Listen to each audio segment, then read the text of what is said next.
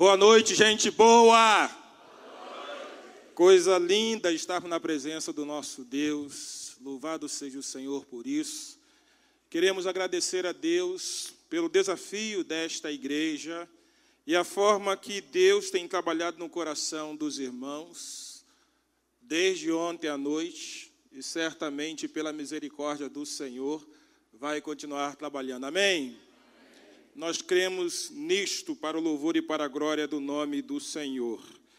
Quero compartilhar com você e para isso nós convidamos você a ficar em pé em nome de Jesus. Nós vamos abrir a palavra do nosso Deus no livro de Lucas, capítulo 7. Estou acompanhado do, meu Marcos, da minha esposa Lourdes. Querida esposa do Marcos também está presente. Nós queremos agradecer a Deus por esse tempo. Quero falar sobre as evidências de Jesus quando entra na cidade de São Gonçalo.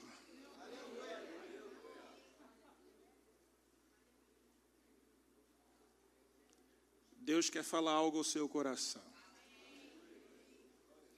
E Ele quer evidenciar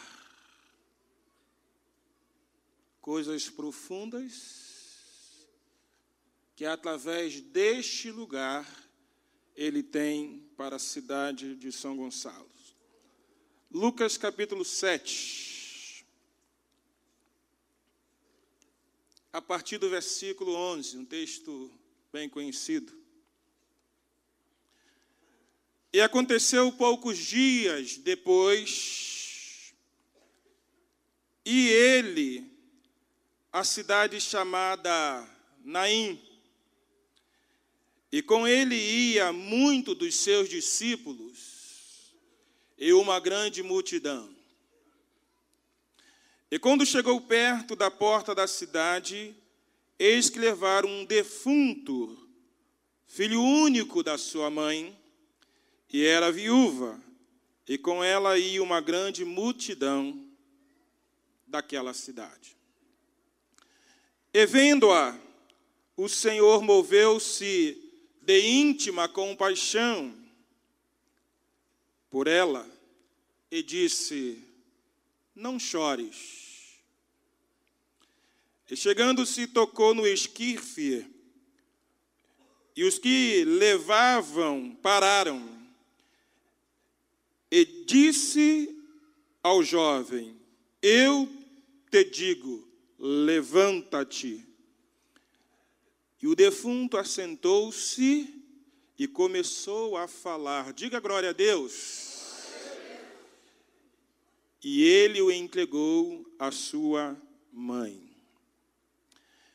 E depois, todos se apoderaram de temor e glorificaram a Deus, dizendo: um grande profeta se levantou entre nós.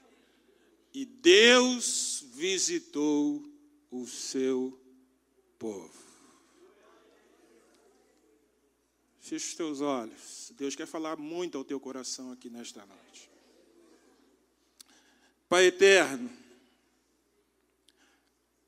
dependemos da tua graça e do teu favor. E rogamos ao Senhor que fale ao nosso coração e que a tua palavra seja remédio para a cidade de São Gonçalo, para as famílias de São Gonçalo. E a nossa oração é que nenhum de nós saiamos daqui da mesma forma que adentramos. Nós oramos assim e o fazemos em nome de Jesus. Amém. Podeis assentar, queridos. Evidência de Jesus quando entra em uma cidade. Fatos, acontecimentos, realidades, coisas que podemos ter como registro a partir do momento em que Jesus entra em um ambiente, em uma família, ou até mesmo na vida de um indivíduo. A grande verdade é que Jesus precisa entrar.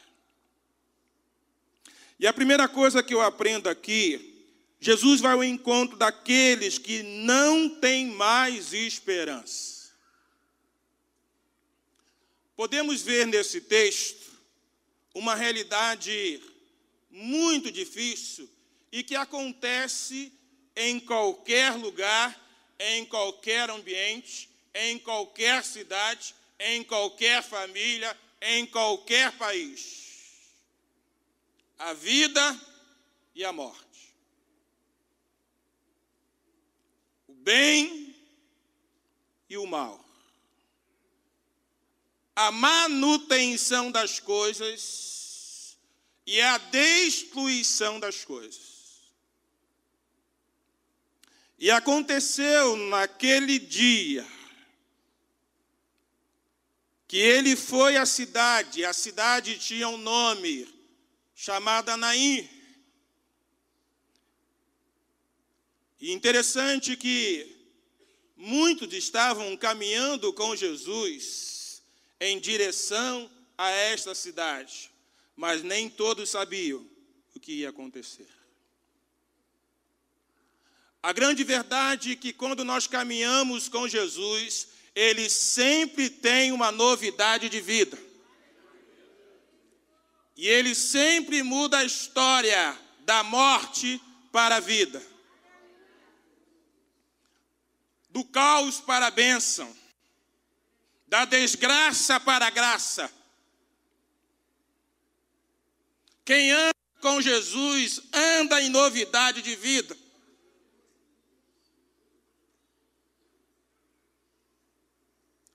Talvez o percurso seja intenso, mas quem anda com Jesus não erra caminho.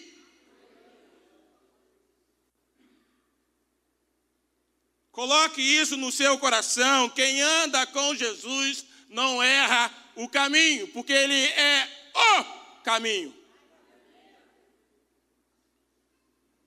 Talvez no percurso da vida há muitas desgraças acontecendo em uma sociedade, em uma família, mas quem anda com Jesus encontra novidade de vida.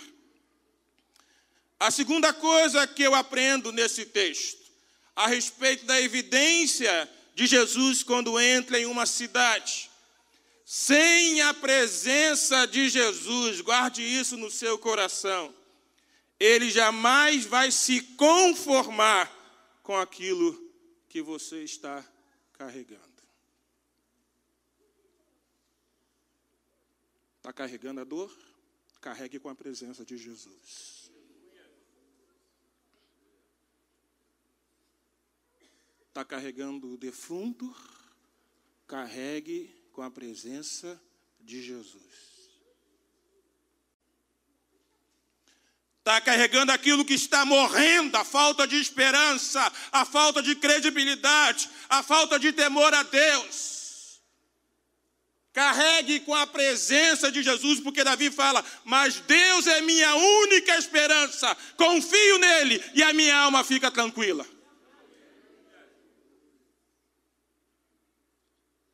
Sem a presença de Jesus, entenda que ele jamais vai se conformar com aquilo que você está carregando. Sabe por quê, meu querido irmão? O próprio Jesus sabe que nós não temos condições nenhuma de carregar peso.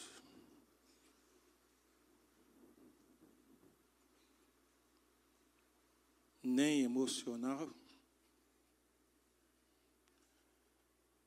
nem sentimental, nem fisicamente.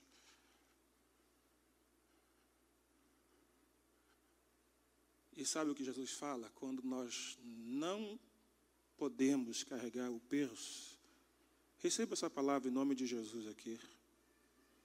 É meu, somente meu, todo trabalho.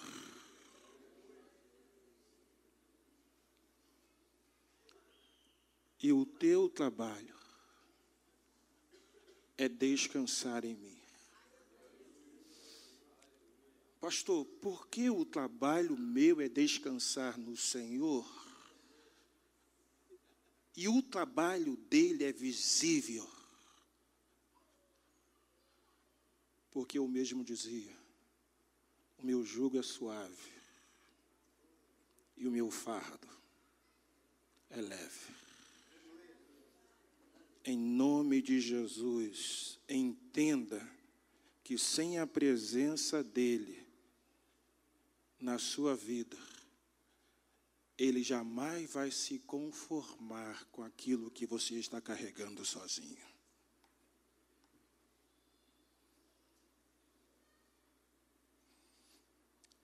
E quando chegou perto da porta da cidade, eis que levava um defunto, filho de uma única mulher, que era viúva, e com ela ia uma grande multidão. Preste atenção com muito carinho aqui. Muitas das vezes a multidão está vendo aquilo que nós estamos carregando mas jamais poderá somatizar a nossa dor.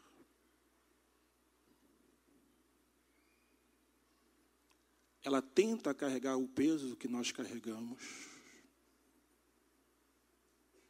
Ela demonstra até algum sofrimento, mas jamais pode somatizar a nossa dor. A Bíblia fala que quando Jesus viu aquela cena, ele comoveu-se e teve íntima compaixão. A palavra compaixão vem de compadecimento.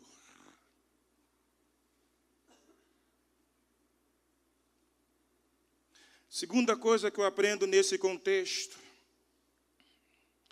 quando Jesus entra em uma cidade, ele evidencia coisas que somente ele pode fazer. E eu quero trabalhar com você nesta percepção da evidência de Deus. Primeiro, Jesus viu aquilo que ninguém via. Vendo-a, diz o texto. Tem muitas coisas que nós olhamos, mas só Jesus vê.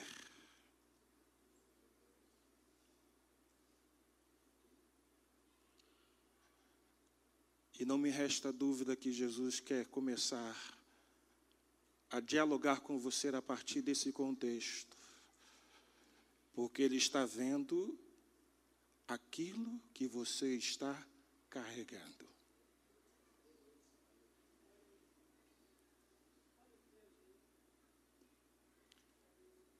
Segunda coisa, moveu-se muito. Mas, pastor, não havia uma multidão movendo-se? Porque nem tudo aquilo que move reflete o interior. Jesus, quando viu aquela mulher e as pessoas que carregavam aquele caixão e a multidão, o coração de Jesus compungiu.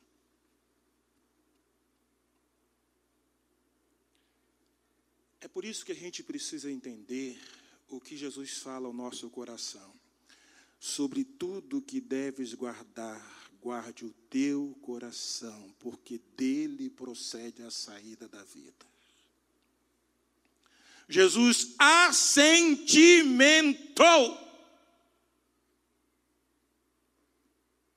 Ele introduziu aquela dor no seu coração, a ponto de comover-se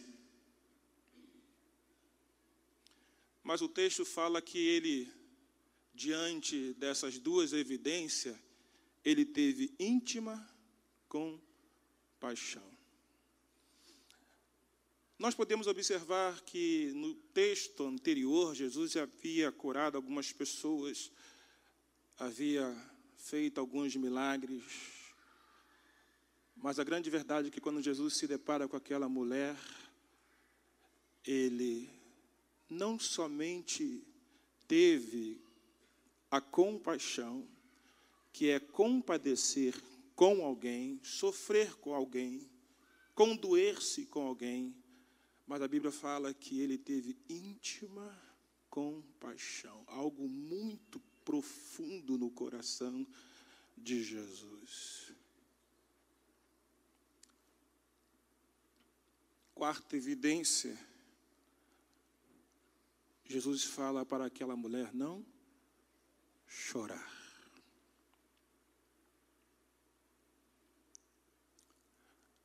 A grande verdade é que diante dessas duas realidades de vida e de morte, muitas das vezes nós estamos carregando o peso de uma separação. Nós estamos carregando um peso de uma falta de compreensão. Nós estamos carregando o peso de uma crise, de uma dor, de uma angústia, de uma traição. Mas eu quero, em nome de Jesus, te levar para esses predicados a respeito das evidências de Jesus.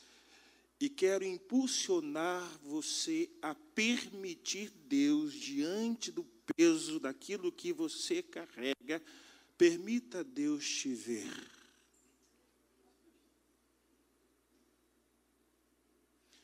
Segunda coisa, tudo aquilo que Deus vê, Ele tem um diagnóstico.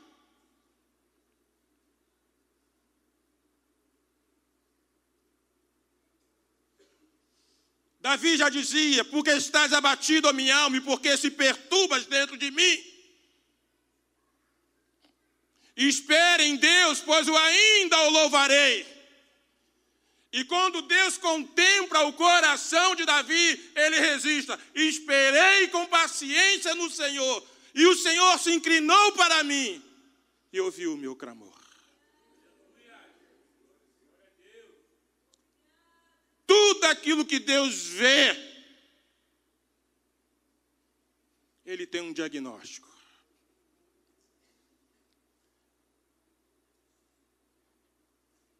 E fez Deus separação da terra e das águas. E viu Deus, olha o diagnóstico aí, que era bom.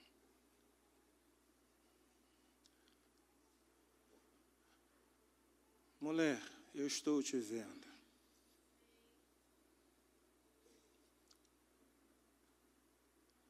Mas se tu soubesse quem eu sou, eu te daria a água da vida. Que queres que eu te faça? Perguntou Jesus ao cego. Tudo aquilo que Deus vê, Ele tem um diagnóstico.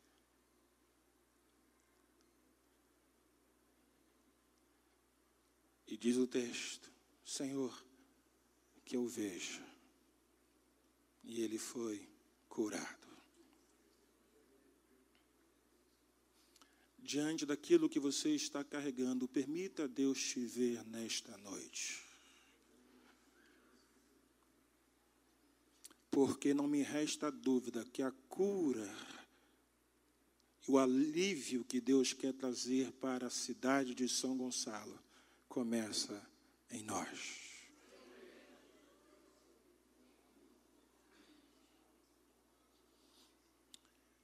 Receba a palavra rema de Deus para o teu coração nesta noite. Não chores.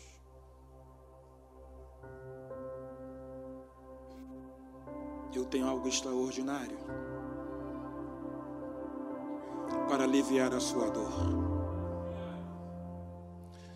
eu tenho algo extraordinário para curar aquilo que te oprime e que aparentemente esteja até morto na sua vida. A partir daí, eu entendo que Jesus é o único que pode paralisar aquilo que você quer sepultar em nome de Jesus.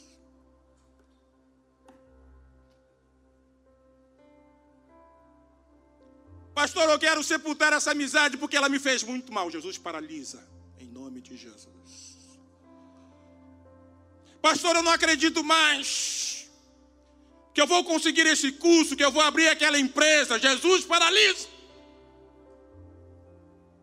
Jesus é o único que pode paralisar aquilo que você quer sepultar. A falta de esperança, a falta de fé, carregando um peso de um defunto. carregando a falta de credibilidade diante daquilo que só Deus pode fazer. E não me resta dúvida que assim como Jesus entrou na cidade de Naim, está entrando aqui neste lugar. Pastor, o que Jesus precisa fazer na minha vida? Diz o texto. E chegando-se, tocou no esquife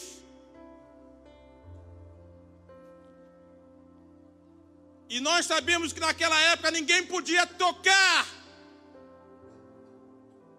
em um morto. E diz o texto que aqueles que carregaram o caixão, carregavam o caixão, pararam. E Jesus disse ao jovem: A ti te digo: levanta-te. E o que fora dito por Jesus começou a ser verbalizado na vida daquele jovem. E o defunto assentou-se e começou a falar. Eu quero trabalhar um pouquinho nesse contexto com você aqui ainda nesta noite. Preste atenção. Às vezes, na nossa vida, a coisa tão pesada que tem pessoa carregando junto. Sabe? É aquela pessoa que concorda com as coisas negativas talvez pronunciada em uma palavra, em uma atitude por você.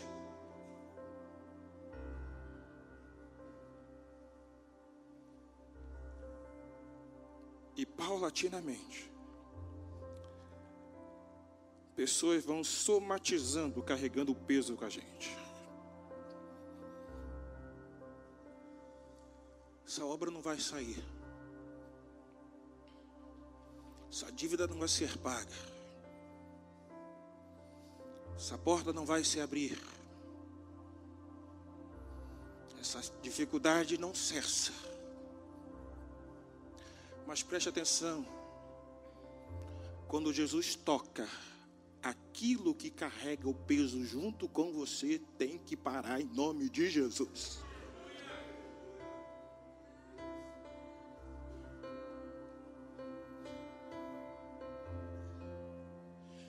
Texto que Jesus tocou.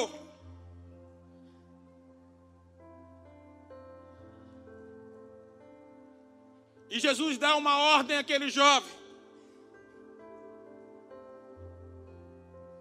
É a ti que eu estou dizendo.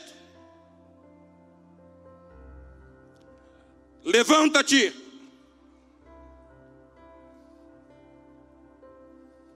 Preste atenção com muito carinho. Deus não gosta de trabalhar com pessoas prostradas. Levanta-te e resplandece, porque já vem a sua luz. Deus não gosta de trabalhar com pessoa prostrada. Lázaro, sai para fora.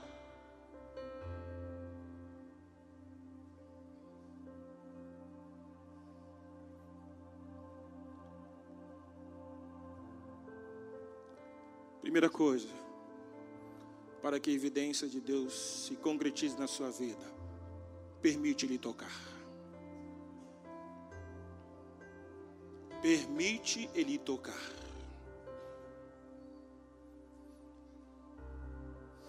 Mas, pastor, tem muito tempo, tem muitas, muito peso, tem muita dificuldade, tem muita falta de credibilidade. Tem muita coisa que está sendo somatizada junto, em nome de Jesus. Deus tem o poder para parar aqueles que carregam de fundo.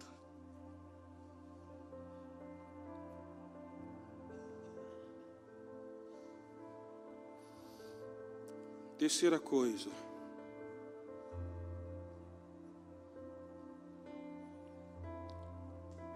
Levanta e se assenta. Mas por que levantar e se assentar? Porque toda vez que você se assenta na Bíblia, sobre o episódio de um milagre que Jesus realiza, significa equilíbrio.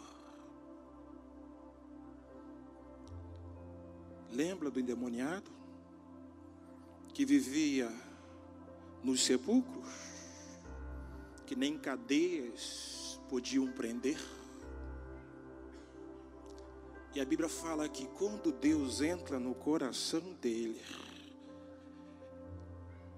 ele já se encontrava vestido, assentado e em perfeito juízo. Glória a Deus. Levanta-te diante da ordem de Deus e se assenta na presença dEle, porque Ele tem algo novo para você. Ele tem uma mesa posta para você. E uma outra coisa. Fale e não te cale. A respeito daquilo que Jesus quer fazer na sua vida, para o louvor e para a glória do nome do Senhor. Última coisa que eu quero compartilhar com você nesta noite. O toque de Jesus devolve aquilo que estamos perdendo.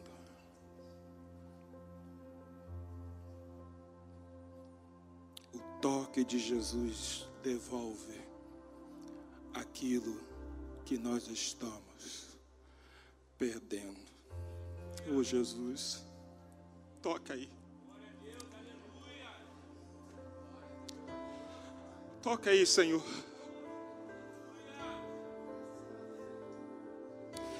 Jesus tocou no esquife.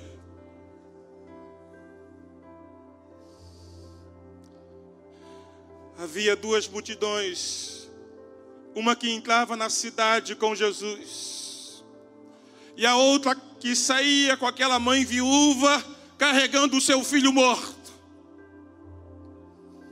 E agora aquela multidão entra, e podemos dizer as duas multidões entram para dentro da cidade.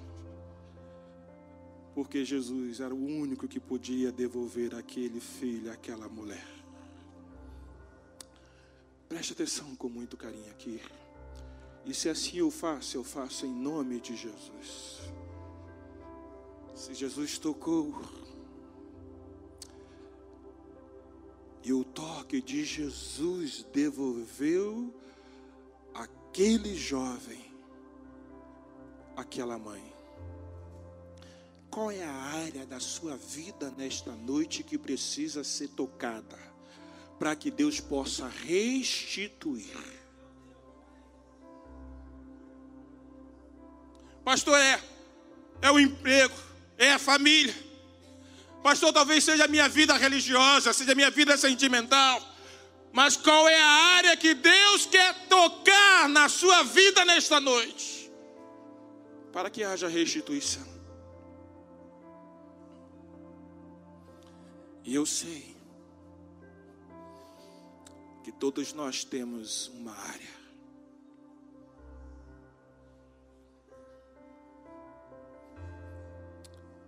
E em nome de Jesus, eu quero convidar você a apresentar-se diante de Deus e pedir, Senhor, toque nesta área.